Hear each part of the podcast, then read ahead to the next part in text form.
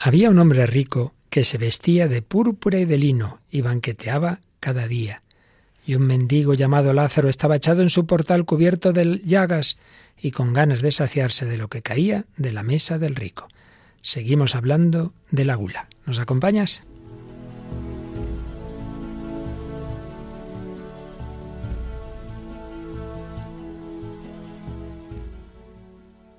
El hombre de hoy y Dios con el padre Luis Fernando de Prada.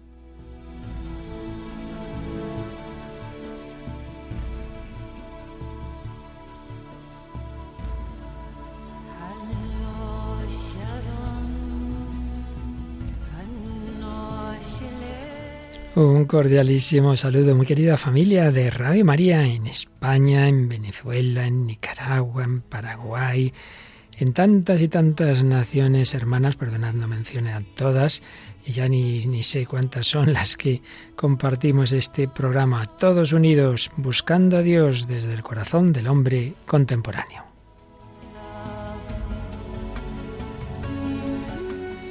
Y hoy no tenemos a nuestra querida Paloma Niño, pero sí tenemos a nuestro no menos querido Javi Pérez. Hola Javi, ¿qué tal? Buenas noches, padre, muy bien.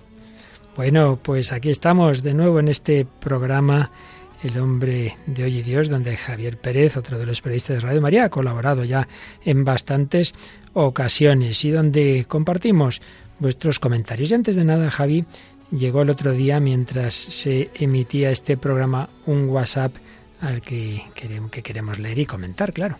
Así es, eh, dice, desde los 10 años empecé con anorexia nerviosa algún episodio de bulimia, después vino el trastorno límite y con ello convivo hoy con 42 años. Tengo recaídas, ahora mismo los nervios no me dejan comer. ¿Es un demonio o una cruz? Ya no lo sé. Aprendes a vivir con ello. Yo no quería ser como nadie. Me hicieron mucho bullying, que dicen ahora. Antes no te ayudaba nadie. Intenté suicidarme siete veces. Y ahora sigo igual, más mayor. Lo único diferente es que tengo a Dios. Perdí mis sueños, quería ser médico, no llegué a casi nada. Me sigo sintiendo una inútil pecadora, pero esto no es un pecado capital, es una enfermedad, un demonio o una cruz que cargar. Pues a esta querida hermana, en primer lugar, gracias por compartir su fuerte, su duro testimonio y decirle que no se llame a sí misma una inútil pecadora, es hija de Dios, tesoro del corazón de Dios. Y explicar por si acaso no quedó suficientemente claro que estamos hablando de pecados capitales en relación con temas psicológicos. Esto es un programa de diálogo con la cultura, pero ya estábamos diciendo muchas veces que, y en concreto en este tema de la anorexia y de este tipo de trastornos, como hablamos igualmente de la depresión, que puede ser en efecto una enfermedad sin culpa absoluta de nadie, pero que también es verdad que muchas veces influye el ambiente, la sociedad y a veces uno sí puede tener culpa, pero de ninguna manera estamos diciendo que una persona como quien no se escribe todo esto tan grande que está sufriendo sea como, como culpa, sea por ese pecado capital, de ninguna manera. Ya decíamos que cada caso es cada caso y aunque sí que hay personas que tienen una serie de consecuencias, como veremos hoy, negativas para su salud como consecuencia de sus actos, en muchos otros casos uno no tiene absolutamente ninguna culpa. Así que con mucha paz. Bueno, pues en efecto, estamos en este último pecado capital, en este último vicio capital, pero en esa relación que hacemos, en ese diálogo que hacemos con lo que tiene que ver a nivel psicológico, pecado capital de la gula, de la ebriedad, y en, en ese diálogo, como digo, hemos hablado de diversos trastornos alimentarios, hablaremos un poquito más hoy, y también del alcoholismo y las diversas adicciones. Seguimos pues en este itinerario y bueno, como siempre decimos también, traemos diversos testimonios del mundo de hoy, que no significa que aplaudamos a esas personas, sino que dialogamos y escuchamos. Concretamente hay una joven cantante norteamericana que la pobre, pues en fin, tiene diversos episodios que evidentemente tampoco juzgamos, solo Dios sabe el motivo, pero en cualquier caso traemos una buena canción de Demi Lovato, ¿verdad Javi? Así es, se titula la canción Believe in Me y bueno, viene muy bien para este programa porque cuenta un poco la situación, los miedos, las angustias que la cantante tenía en ese momento, pero también la esperanza y la, la seguridad de que sería fuerte y podría superarlos. Así es, Believe in Me, creed en mí. Y en ese mismo país, pero hace muchos, muchos años, cuando Hollywood hacía magníficas películas, traemos una totalmente centrada en un tema que hoy hablaremos un poco y seguiremos, si Dios quiere, el próximo día, que es el alcoholismo. ¿De qué peli hablamos? Estamos hablando de Días sin huella, una película estadounidense de 1945 dirigida por Billy Wilder. Ni más ni menos. Luego nos la explicas un poquito más. Y nos traes, Javi, como siempre o casi siempre, un testimonio de alguien que ha estado metido en cosas muy negativas, pero que el Señor lo ha sacado. Pues así es, Jaime Barón, un joven sevillano que en su adolescencia y primera juventud eh, se vio inmerso en la violencia y en el alcoholismo y un, un viaje a la India, una misión en la India, le cambió la vida. Y terminaremos con una bella canción del padre Gonzalo Mazarasa, cantada por otro sacerdote, Ricardo Vargas, sobre el hambre, porque es uno de los dramas de este tema, que unos comen demasiado y cosas muy exquisitas y otros se mueren de hambre. Pues vamos con ello, un día más, avanzando por este itinerario, pidiendo al Señor su luz, pidiendo que nos libere de nuestras esclavitudes. El hombre de Dios, edición 382 de este programa que busca al corazón de Dios.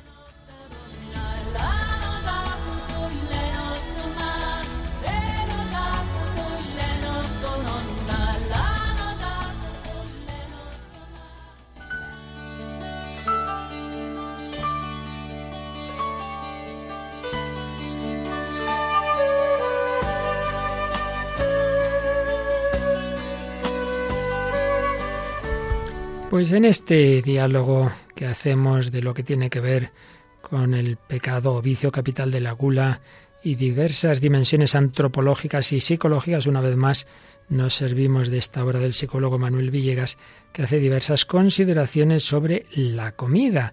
Habíamos ya visto varias de ellas en días anteriores y hoy nos fijamos en esta dimensión, la comida como ocasión de ostentación, la comida ostentosa Hemos recordado ese pasaje impresionante de esa parábola del rico Epulón y el pobre Lázaro, que habla de ese hombre rico que se vestía de púrpura y de lino y banqueteaba cada día y en cambio el pobre Lázaro, echado en su portal, cubierto de llagas, no le daban nada, hasta los perros venían y le lamían las llagas. Pues bien, en el mundo de siempre y desde luego en el de hoy ocurre esto, señala Villegas, la comida puede convertirse con facilidad en un símbolo de ostentación por exceso. En las comilonas romanas, el acopio de viandas, algunas de ellas traídas de lugares exóticos o lejanos, el número de comensales invitados, todo eso servía para señalar el rango social de los anfitriones y sus convidados, que se recostaban en el triclinion por estricto orden jerárquico. Aunque nadie puede exceder los límites de su organismo, los romanos podían continuar atracándose de comida toda la noche. Si hacía falta se provocaban el vómito. Despilfarro en la comida, como en otros bienes de lujo consumo, la posesión de palacios, vestidos, carruajes, joyas, personal de servicio, han sido en todas las civilizaciones un elemento de ostentación. La relativa escasez de los alimentos, por lo menos los más sabrosos en el planeta, está sometida al deseo de acapararlos como acto simbólico de ostentación de poder. Por eso, lamentablemente, en tantos banquetes se despilfarran la comida y la bebida. Y nos recuerda Villegas a una mujer que es de los primeros casos de anorexia purgativa que están descritos en la literatura psiquiátrica, ya por los años 40. Una mujer llamada Helen West revolucionaria e idealista de principios del siglo XX, que, inspirada por los principios del nihilismo ruso, escribía en su diario cosas como esta. Ahí están danzando en esa sala de fiestas y a la puerta una pobre mujer muriéndose de hambre, como en la parábola. No le llega un pedazo de pan de la mesa de la abundancia, como en la parábola. ¿Has visto cómo el elegante gentleman acompaña su conversación aplastando despacio entre sus manos un apetitoso bollo? Y fuera tiritando de frío, una mujer pide a gritos un mendrugo reseco.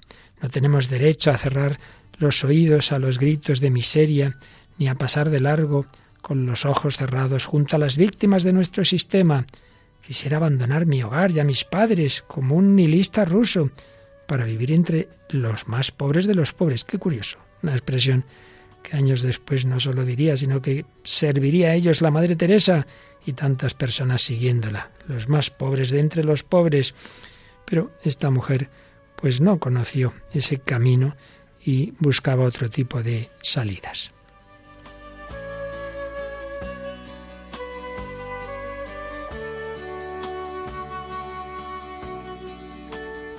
Pues sí, la ostentación hoy día de otra forma, las grandes superficies, el espejismo de la abundancia sin fin, según las civilizaciones. Luego los romanos usaban, como más tarde en el Renacimiento y el Barroco, la cornucopia.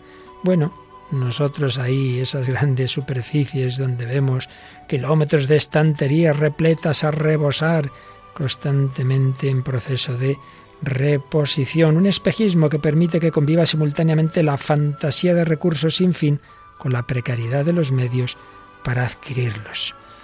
Y a la vez, la proliferación de bienes y servicios de low cost tiene el efecto paradójico de generar un exceso de consumo. Los recursos alimenticios, sin duda, están mal repartidos y todo ello hace también que sigan muriendo millones de seres humanos de hambre cada día en el mundo, mientras se desperdician a diario toneladas de alimentos. Bueno, los santos padres, los papas me refiero ahora, en esas grandes encíclicas de doctrina social han hablado mucho de esto. Fijaos, por ejemplo, una encíclica que de por sí no era propiamente de doctrina social, sino de espiritualidad, la Dives en Misericordia de San Juan Pablo II. Pero claro, la misericordia que Dios tiene con nosotros para que la tengamos también nosotros con los demás. Por eso también hablaba de este aspecto. Pues bien, el número 11 de la Dives sin Misericordia, Juan Pablo II hablaba de un gigantesco remordimiento constituido por el hecho de que al lado de los hombres y de las sociedades bien acomodadas y saciadas, que viven en la abundancia, sujetas al consumismo y al disfrute, no faltan dentro de la misma familia humana individuos ni grupos sociales que viven en la indigencia, sufren la miseria y con frecuencia mueren incluso de hambre. Y su número alcanza decenas y centenares de millones.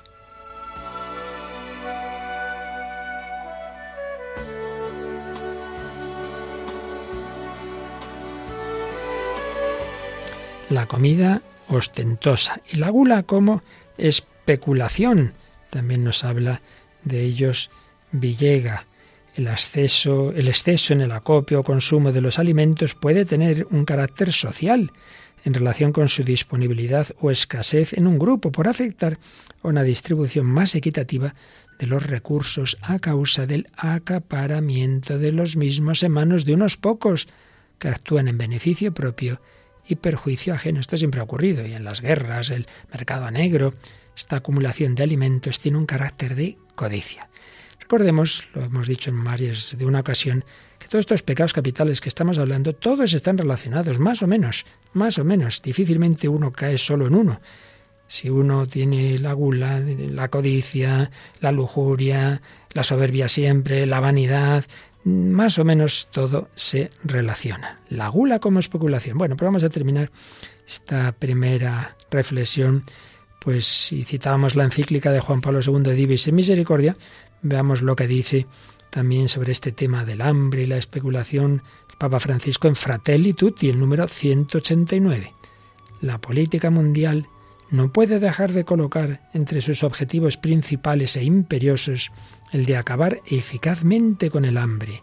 Pero cuando la especulación financiera condiciona el precio de los alimentos, tratándolos como a cualquier mercancía, millones de personas sufren y mueren de hambre. Por otra parte, se desechan toneladas de alimentos. Esto constituye un verdadero escándalo. El hambre es criminal. La alimentación es un derecho inalienable. Mientras muchas veces nos enfrascamos en discusiones semánticas o ideológicas, permitimos que todavía hoy haya hermanas y hermanos que mueran de hambre o de sed, sin un techo o sin acceso al cuidado de su salud.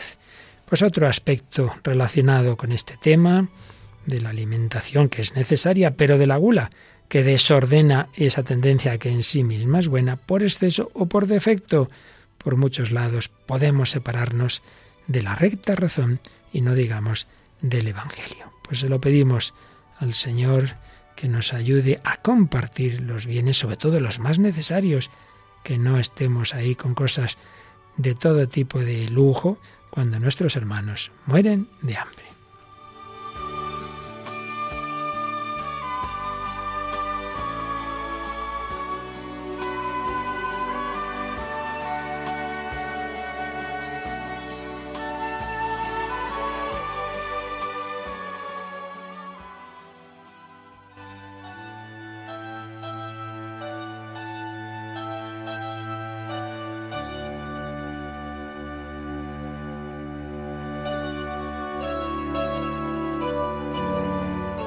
Pues aquí seguimos, querida familia de Radio María, servidor Padre Luis Fernando de Prada en este programa El Hombre de Hoy Dios, con la colaboración de Javi Pérez, en diálogo con todos vosotros en un largo camino que llevamos haciendo más de dos años, a lo largo de esos vicios o pecados capitales que lo que hacen es desordenar tendencias que en sí mismas son buenas. Concretamente, en este caso, todos necesitamos alimentarnos, pero ya estamos viendo cómo eso puede desviarse por muchos campos, desde el exceso en la comida, los atracones, el defecto, cuando al revés uno no quiere comer lo que necesita, o cuando uno no piensa en los demás, como hemos estado hablando hasta hace un momento. Hemos hablado en días anteriores, en ese diálogo entre espiritualidad moral y psicología de trastornos de la conducta alimentaria, que vuelvo a repetir, que pueden ocurrir sin culpa de uno, pero que en otras muchas ocasiones puede haber una responsabilidad, por lo menos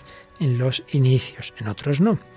Hablamos de que siempre de fondo, casi siempre, de los trastornos psicológicos y concretamente de los de tipo adictivo y también de estos trastornos alimenticios está el vacío existencial, una persona que no tiene cosas que le llenen, que no tiene grandes valores, una persona en esa situación de vacío está muy propensa a cualquier adicción, porque el vacío y la falta de sentido pues nos llevan a buscar nuestra plenitud, nuestra felicidad en otras cosas que pueden engancharnos, que pueden hacernos adictos. Hablamos de ello, hablamos de la superación, algunas indicaciones al respecto, Hablamos también, siguiendo al psicólogo Manuel Villegas, de la comida como ansiolítico, a veces pues se usa como una manera de calmar la ansiedad, también de la comida compulsiva y finalmente, digo finalmente en lo que se refiere a las sugerencias que nos da esta obra de Manuel Villegas, Psicología de los siete pecados capitales, aparte de lo que acabamos de ver, la comida ostentosa y la gula como especulación, nos habla también de la comida como evasión, ciertamente, ciertamente. El placer, ya lo hemos visto en otros muchos momentos, en sí mismo no es un criterio de gula, no es que sea en sí mismo nada malo, lo ha puesto Dios en la naturaleza. Resulta inherente al acto de comer. Si estamos bien y sanos, pues si uno come lo que debe, pues es normal y está estupendo que a uno le guste la comida. Se mezclan gusto y saciedad. Pero el problema es que muchas veces, en vez de ser un acompañante, ese gusto, ese placer, de, un acto bueno y necesario, pues se busca ya por sí mismo ese placer y como una forma de evasión. La comida o la bebida pierden su carácter, su función primaria, la nutritiva, para ser utilizadas como euforizantes o estupefacientes. Determinados hábitos sociales, fomentados sobre todo en la adolescencia y la juventud, como el botellón o las comidas fast food, buscan esa complicidad de la glotonería, la borrachera rápida, el famoso botellón, el atracón calórico fácil para provocar el descontrol, al que se pueden añadir, y así ocurre por desgracia tantas veces, diversas drogas de mayor o menor peligro, al final todas lo son. Y el caso es que cada vez más se sabe, y los jóvenes lo saben, que los riesgos de todo ello, pero lo relativizan, dicen, bueno, los beneficios que atribuyen a esas sustancias ese aguantar más de marcha, ese desinhibirse, esas sensaciones les pueden, así piensan, compensar frente a sus riesgos. Y sí, se hacen campañas de cuidado con el alcohol, pero cada vez baja más la edad de inicio en ese consumo que se va banalizando y con un halo de cierto glamour por el uso indiscriminado y adictivo que hacen o han hecho determinados personajes públicos famosos, sobre todo el mundo del espectáculo, pero también del deporte. Sí, sí, luego a los años, a los no muchos años, cuántas veces esas vidas acaban trágicamente.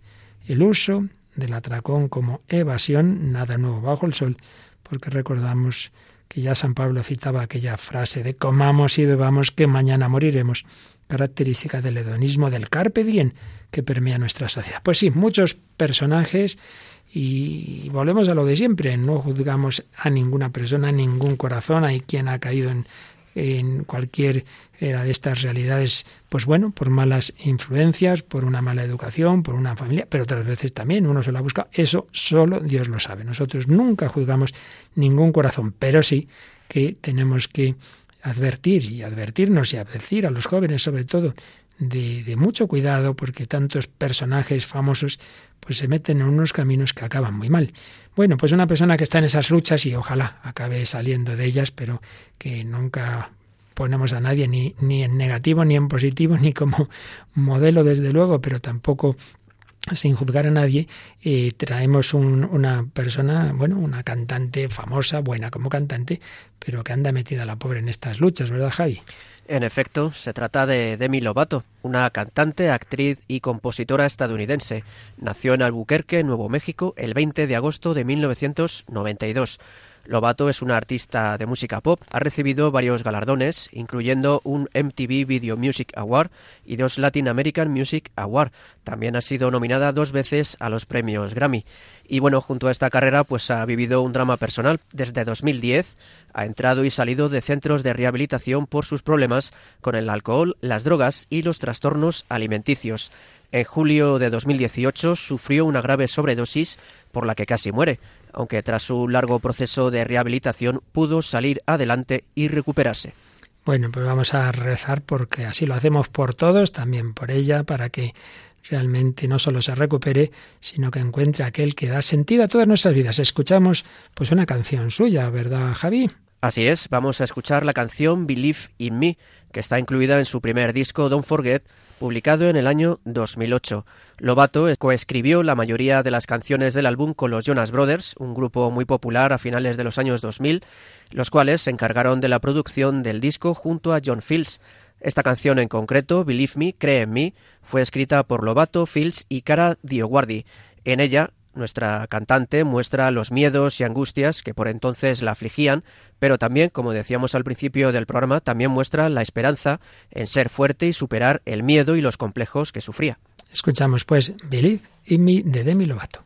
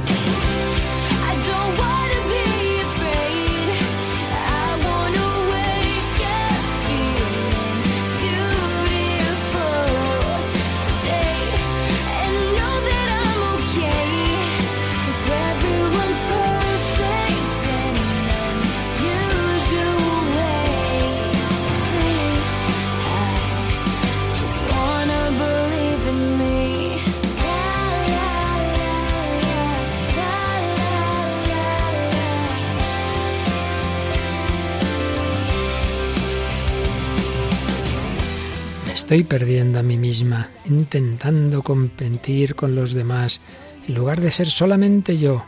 No sé cómo retroceder, estoy atrapada en esta rutina. Necesito cambiar mis costumbres en lugar de ser siempre débil. No quiero tener miedo. Quiero despertarme sintiéndome hermosa. hoy y saber que estoy bien, porque todos son perfectos de manera inusual. Solo quiero creer en mí. El espejo puede mentir, no muestra lo que hay en tu interior. Puede decirte que estás llena de vida. Es asombroso lo que puedes ocultar solamente poniendo una sonrisa.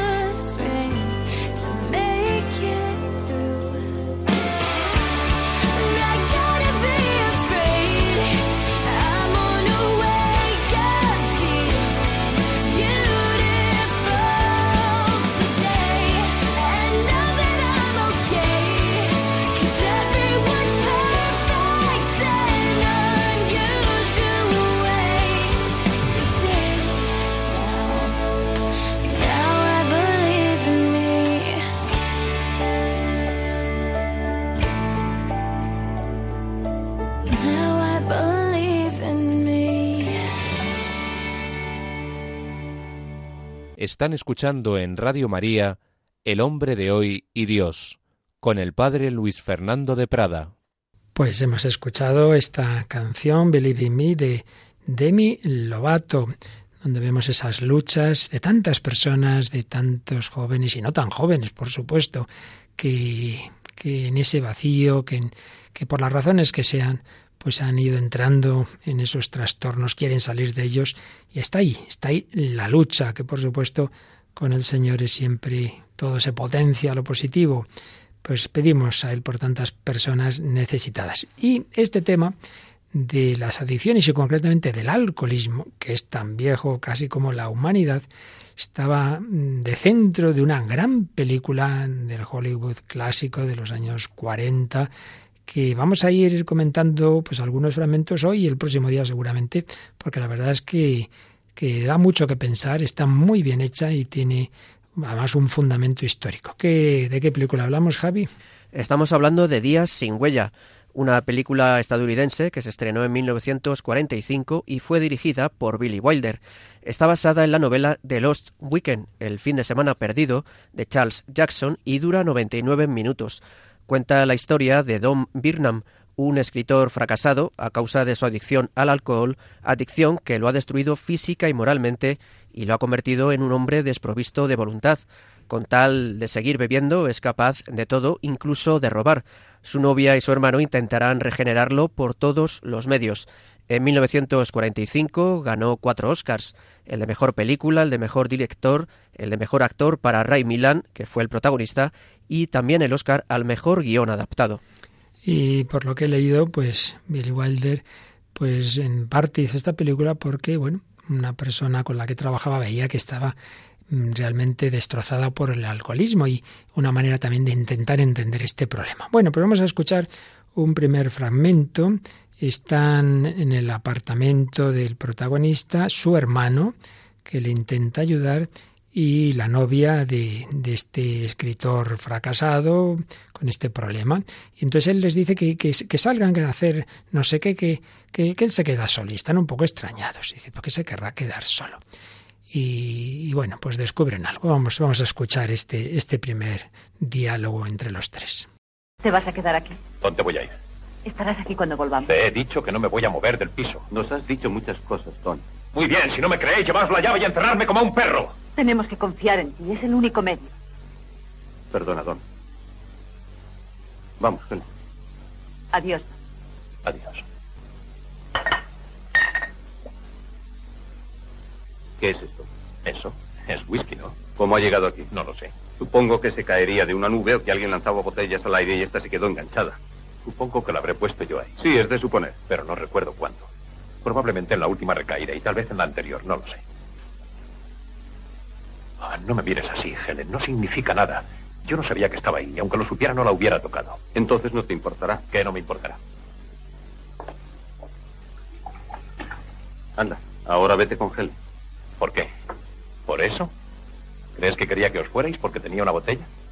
Me ofende que pienses así. Y si hay una discusión más, no te acompaño al maldito fin de semana. Te portarás bien, ¿verdad, cariño? Sí, Helen, ¿queréis hacer el favor de dejar de vigilarme? Yo resolveré el asunto a mi manera. Lo estoy intentando, lo estoy intentando. Sí, ya lo sé, Don. Los dos lo intentamos. Tú intentas no beber. Y yo intento no quererte. Bueno, pues un inicio fuerte. Él realmente había escondido una botella de whisky, esperaba que se marchara su hermano y su propia novia para beberla. Y claro, descubre de repente el hermano esa botella escondida y, y, lo de siempre. O sea, que nos estabas engañando, que no, que yo no sabía que estaba aquí. Pero bueno, en fin, la verdad es que vemos ya pues unas situaciones que se producen muchas veces en las adicciones, ¿verdad, Javier? Así es, sí, sobre todo quizá lo más grave no sea el propio daño que sufre el adicto, sino su entorno, su familia, sus amigos, que ven cómo esta persona se va destruyendo y en lugar de buscar ayuda parece que pone más empeño en hundirse y eso causa un grave daño, claro, a la gente que está a su alrededor. Intentan ayudarle, pero a veces se llevan esa decepción, ¿no?, de que la otra persona no quiere y parece difícil que salga de esa situación. En efecto. Y es bonito lo que dice la novia, bueno, tenemos que confiar en ti. Recuerdo, porque ya tuvimos un ciclo, por eso tampoco vamos a alargarnos mucho en este tema, del hombre de Dios sobre mm, adicciones y libertad, de la adicción a la libertad, lo titulamos. Recuerdo que entrevistamos a un chico de un país americano que había estado muy metido en la droga y empezó a cambiar en la cárcel cuando se encontró con un terapeuta del proyecto Hombre que empezó a creer en él, a confiar en él. Pues sí, muchas veces cuesta creer porque te engañan una vez y otra y otra y otra la mentira, pero por ahí se empieza, por esa confianza. Bueno, el caso es que como se ha quedado sin la botella porque su hermano se la ha tirado toda por el lavabo, y al final, en cuanto se han ido su hermano y su novia, se baja al bar. Y escuchamos un diálogo con el camarero, que el pobre camarero dice, pero este hombre, ¿cuánto bebe, Dios mío? Y aparecen varios diálogos en la película entre este hombre, este escritor frustrado y el camarero de ese bar donde tantas veces va. Ah, señor Birnam, ¿por qué no lo deja una temporada? Posible que ni lo toque mientras estoy allí, ni una gota. Lo que no entiende nadie es que hay que saber que se tiene al alcance, que se puede conseguir si se necesita. No puedo estar aislado del alcohol. Es horrible, me vuelvo loco. Sí, ya lo sé, conozco a muchos hombres así. Ponen una botella en un estante. Lo único que quieren es mirarla. Ni siquiera se llevan un sacacorchos para estar seguros. Pero de pronto agarran la botella y a mordiscos la abren. Bien, la cuestión es que su hermano le ha invitado a pasar unos días, por eso el título original, Fin de Semana Perdido, una casa de campo, y este hombre quiere llevarse escondidas sus botellas y empieza por ir ahí al bar. Yo aquí en este corte me fijaría, por un lado, en cómo se autoengaña. ¿Cómo se autoengaña? No, no, si yo solo me la quiero llevar, pero luego no, no voy a beber. Y el, y el camarero le dice, sí, sí, conozco a muchos que dicen eso y cuando llegue el momento es que hacen lo que sea, si la tienen a mano, acaban abriéndola. ¿Qué te parece? Sí, dice que me llamó la atención que dice la acaban abriendo con los dientes, ¿no? Como también de alguna forma las adicciones acaban desnaturalizando a la persona y la convierten casi en un animal salvaje por, por culpa de esa adicción que les hace perder, eh, digamos, el sentido ¿no? y su humanidad.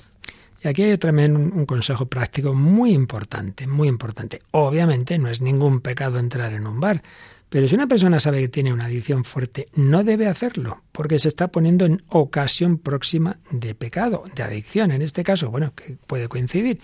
Bien, eso vale para muchos temas.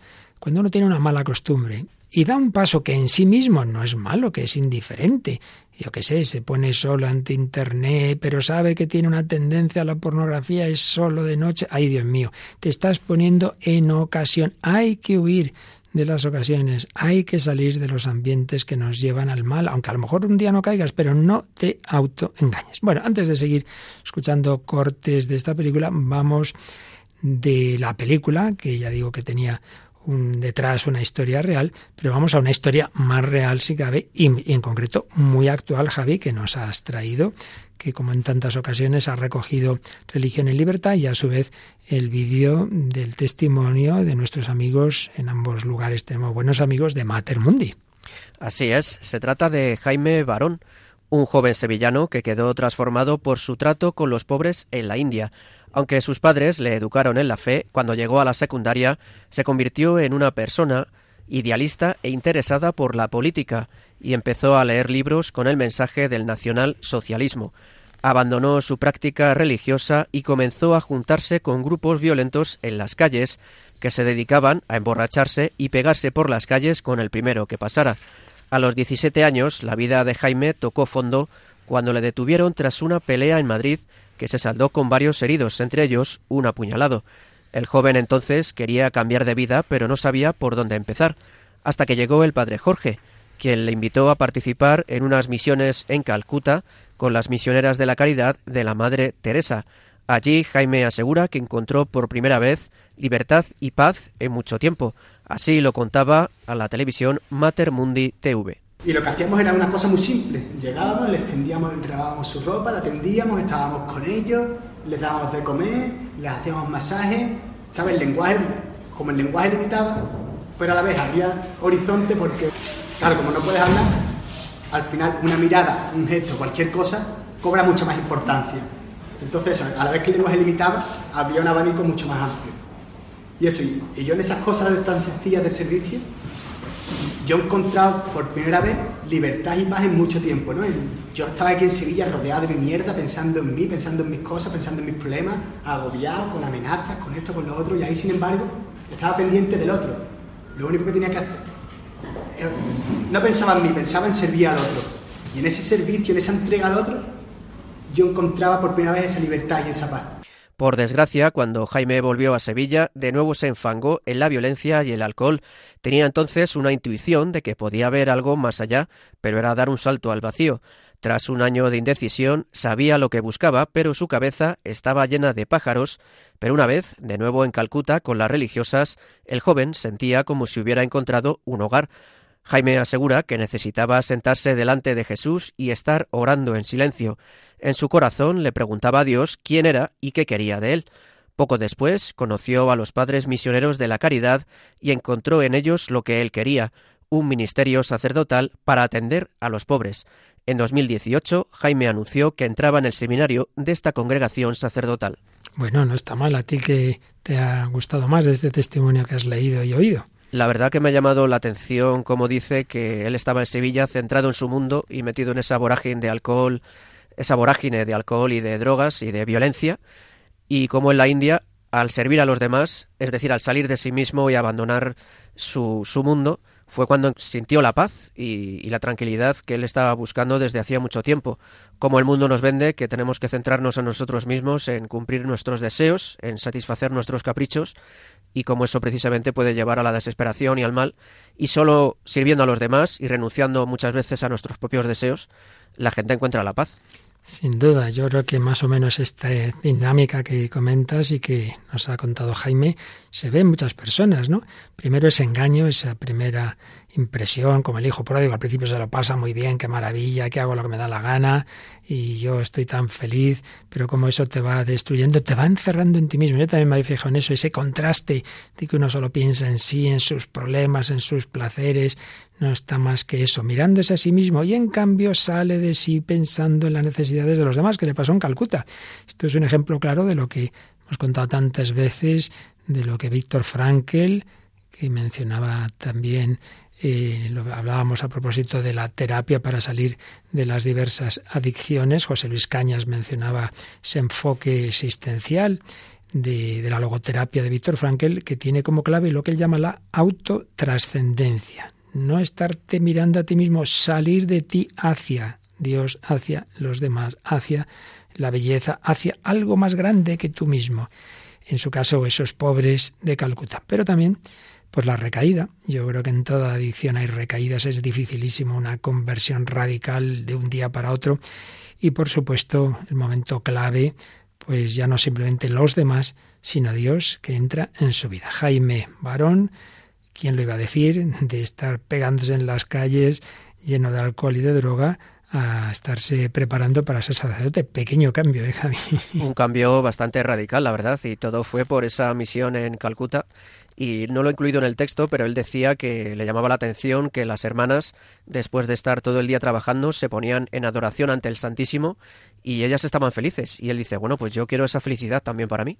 También lo hemos visto en este programa muchos testimonios que es, impacta eso, ver personas felices, ver personas alegres, ver personas, pero bueno, si su vida es de entrega, si es de sacrificio, pero tienen una alegría que yo no tengo, pues yo quiero eso, pues claro, pues claro, el primer apostolado, aparte de la oración, es por el testimonio, es por osmosis, es el contagio, el contagio, bueno, no de un virus, sino de la alegría de Dios. Bueno, pues todavía estaba metido en, en, la parte mala el protagonista de la película que estamos comentando, Días sin huella. Y volvemos a escuchar otro diálogo con ese camarero que le va sirviendo. Y en este diálogo, casi monólogo, lo que podemos ver es cómo el alcohólico eh, cuenta el mismo qué le produce el alcohol en su psicología. Escuchamos este momento de días sin huella. ¿No le gusta beber? ¿Cómo lo hace usted, no? Me deshace el hígado, ¿verdad? Me ataca los riñones, sí. Pero ¿qué le hace a mi mente? Me libra de todo el lastre y puedo subir por los aires. De repente estoy por encima del suelo. Soy poderoso, lo puedo todo. Paseo por la cuerda floja sobre las cataratas del Niágara. Soy uno de los grandes del mundo. Soy Miguel Ángel esculpiendo la barba de Moisés. Soy Van Gogh pintando la luz del sol. Soy Orwich tocando el concierto del emperador. Soy John Barrymore antes de que el cine le estrangulara. Soy Jesse James y sus dos hermanos, los tres juntos. Soy William Shakespeare. Y ahí fuera ya no está la tercera avenida, está el Nilo Nat, el Nilo. Y por él baja majestuosa la nave de Cleopatra. ¿No te gusta la vida real? Pues la evasión. Me voy a un mundo ideal, sí, sí. Pero acaba el efecto de la borrachera y la vida sigue ahí. Y sin llegar a estas adicciones es lo que nos pasa tantas veces. Una persona está tristilla, ve una película, qué bonita, pero sale y otra vez volver a la realidad. ¿Qué te ha parecido este corte de Días sin huella? Bueno, pues eh, me llama la atención como él dice que bebiendo pues se siente como Miguel Ángel esculpiendo la barba de Moisés, se siente como grandes héroes de la historia, ¿no? Y, y en realidad lo que hace es esconder su, digamos, su insatisfacción con la vida, ¿no? Que como su vida no le satisface, está descontento, pues durante un rato con el alcohol le permite soñar que es alguien más, aunque eso luego en realidad le deja más vacío de lo que estaba, porque es el, uno de los grandes problemas de las adicciones, que uno va o se mete en ellas, cae en ellas intentando encontrar la felicidad y al final lo que pasa es que se vuelve esclavo y además eh, se encuentra más vacío de lo que estaba al principio. Y por eso es un camino, digamos, a la muerte, sea la muerte producida como consecuencia de esas mismas adicciones, sea el suicidio o sea una muerte psicológica de que uno va arrastrándose por la vida y quisiera salir pero ya no puede. Vamos a otro corte en el cual pues están el hermano de este hombre alcoholizado y la novia diciendo si se puede hacer algo o no. Veremos que el hermano ya lo da por perdido, la novia sigue queriendo luchar. Si hay alguien que lucha por ti, déjate ayudar. Siempre hay esperanza, no tiremos la toalla con nadie. Escuchamos este diálogo de Días sin huella. A lo mejor está en el Morandi o en el Bar de Nat o en ese sitio de la calle 42. ¿Qué más da donde esté? No te irás, ¿verdad, Nat? Claro que me voy. Pero no puedes dejarle solo durante cuatro días. Sí que puedo. Por lo que más quieras, si se queda solo puede pasar cualquier cosa. Y yo tengo que ir a la oficina todo el tiempo, incluso los sábados y los domingos. No puedo ocuparme de él y ya sabes cómo se pone. Le atropellará un coche, le detendrán. Se le puede caer un cigarrillo de la boca y abrazarse en la cama. Mira, Helen, si eso pasa, que pase y espero que pase. Llevo seis años así y estoy hasta la coronilla.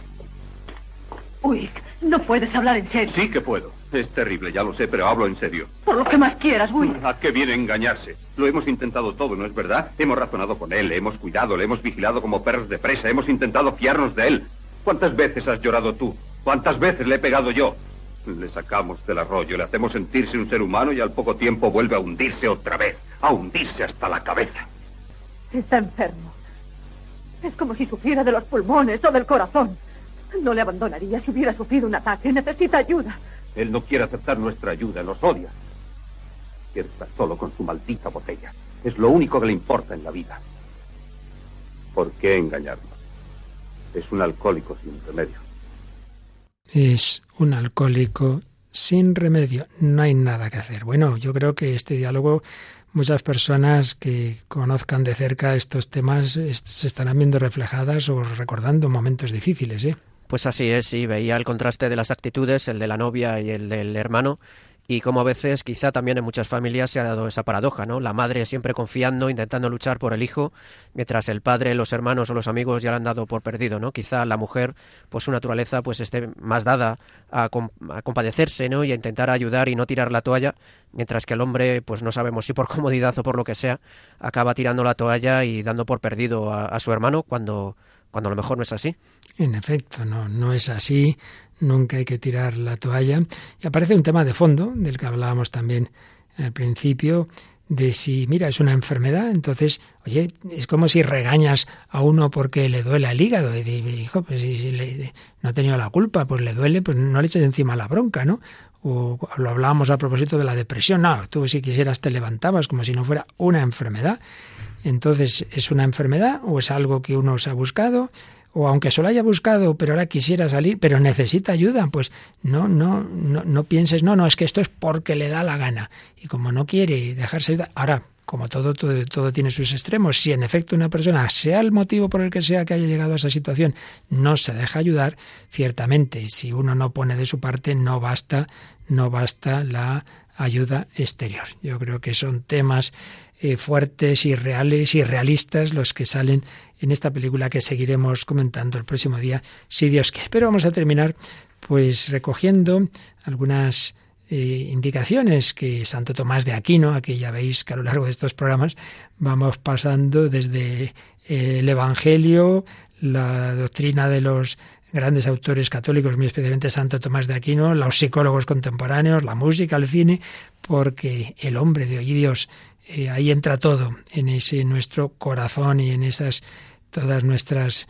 reflexiones. Pues bien, Santo Tomás de Aquino, que nos ha hablado, lo veíamos en los primeros días de este apartado de la gula, cuando ya se refiere a la bebida, usa la palabra ebriedad, es decir, el apetito desordenado de bebidas que embriagan, que son las que más atrapan el afecto.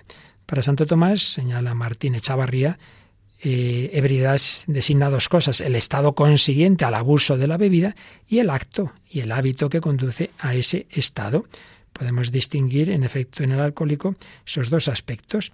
Eh, ese problema en, sí, en su psicología, eh, que puede ser ese vicio de la ebriedad, y los efectos que le provoca, como pueden ser pues muy graves para la salud. Si por alcoholismo entendemos la necesidad de nivel vegetativo, lo que Santo Tomás llama el apetito natural de beber, pero deformado como consecuencia de la mala costumbre de beber en exceso, entonces estamos hablando de una enfermedad. Pero esa enfermedad, pues puede ser, es cierto, que en muchos casos un aspecto concomitante de un trastorno anímico, lo que sería una enfermedad del cuerpo, pero que al principio, al principio, pues ha sido que esa psicología, esa persona, pues no ha actuado como debía. Ahí puede haber responsabilidad, ahí puede haber culpa. Repetimos que luego, en cada caso, nunca lo vamos nosotros a juzgar, pero es verdad que a veces uno, vaya que sí, porque quiere y por determinadas mm, decisiones eh, muy equivocadas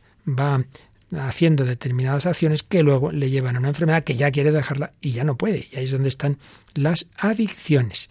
Las adicciones, palabra que no mencionaba Santo Tomás de Aquino, pero que viene a ser en el fondo lo mismo, sea con el alcohol o con otros temas, pues se trata de un desorden de alguna de las formas de templanza. Se apetece de modo desordenado y vehemente algún tipo de placer en contra del orden de la recta razón hasta extremos patológicos y eso puede provocar y provoca un trastorno corporal, pero que es consecuencia del desorden previo del alma. Y aquí pues entrarían tantas adicciones de nuestro mundo. Repito que de esto hablamos en otro ciclo de este programa, por ello tampoco nos vamos a detener, pero mm, ya lo sabemos, que hay muchas formas patológicas, por ejemplo, de curiosidad, la ludopatía, que también destroza tantas familias, en fin, tantos excesos que provienen, como siempre, al final de una vida vacía que necesita llenarse de algo y ese algo nos hace daño. Y incluso, pues, derrochando lo que no tenemos y derrochando lo que desde luego no tienen millones de personas en el mundo. Comenzábamos hablando del derroche de comida en un mundo en el que millones mueren de hambre, pues terminamos también hablando de ello, pero en música. Una canción que compuso mucho antes de ser incluso seminarista, quien hoy es el sacerdote padre Gonzalo Mazarrasa, Mil Millones de Bocas, pero cantada por otro joven sacerdote, Ricardo Vargas. Escuchamos Mil Millones de Bocas sobre el drama del hambre en el mundo.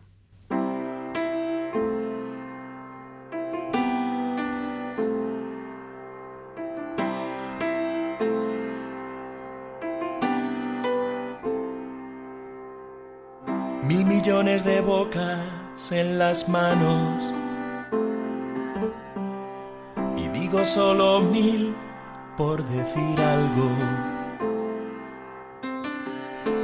Pueden ser muchas más o pocas menos. Lo cierto es que ahí están muriendo.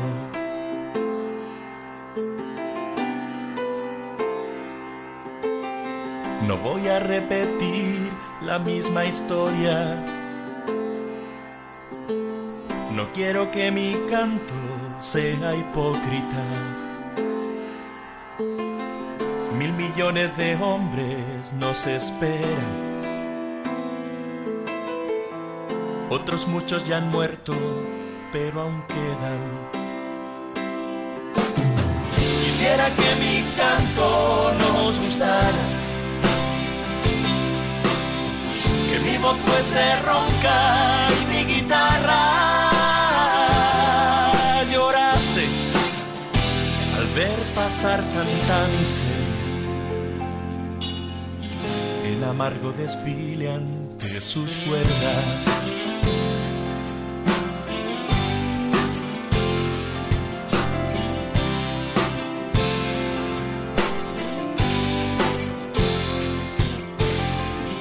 es la vieja historia, la balada del que por no tener no tiene nada. Solo tiene el horror en su mirada. Que un buen día en mis ojos se volcara.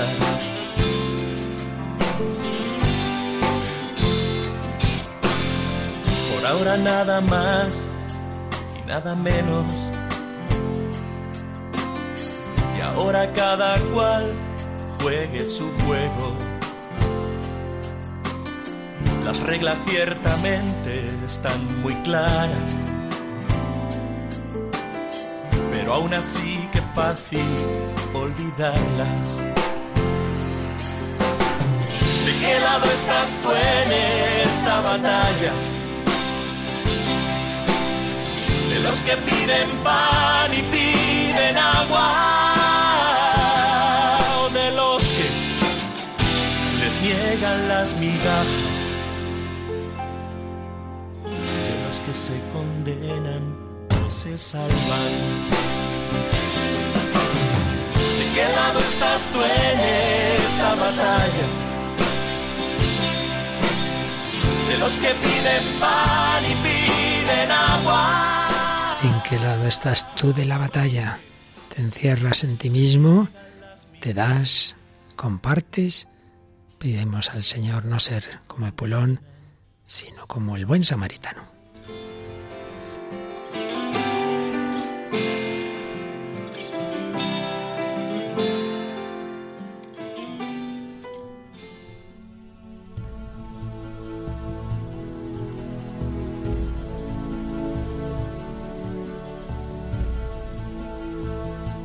Bueno, pues un pasito más en este itinerario a través de lo que tiene que ver con la gula, con la alimentación, con la bebida, con sus desórdenes, con el egoísmo. Al final todo es muy sencillo. O amo a Dios y al prójimo, o me pongo a mí por encima de todo y de todos. Y ese vacío intento llenarlo con lo que me acaba esclavizando. La verdad os hace libres. Damos gracias al Señor que nos va iluminando Hemos dialogado con nuestro mundo en esa canción Believe in Me de, de Lovato, con esa película de Billy Wilder, Días sin huella, con el testimonio de este joven al que el Señor ha sacado del alcoholismo, de la violencia y se está preparando el sacerdocio, Jaime Barón.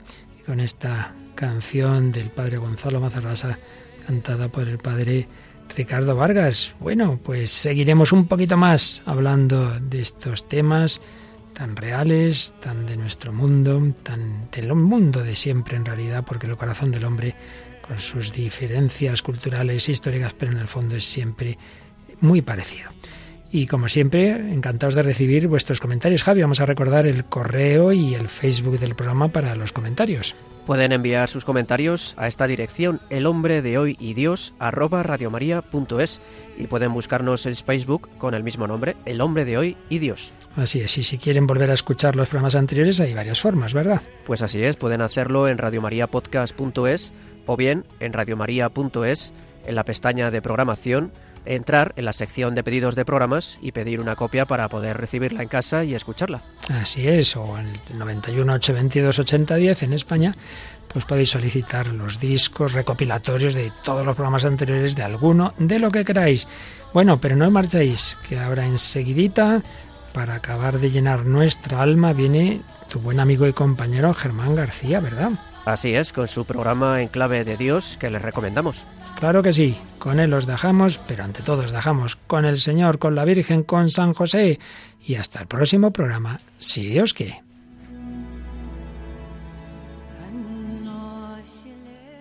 Así concluye El hombre de hoy y Dios, un programa dirigido en Radio María por el Padre Luis Fernando de Prada.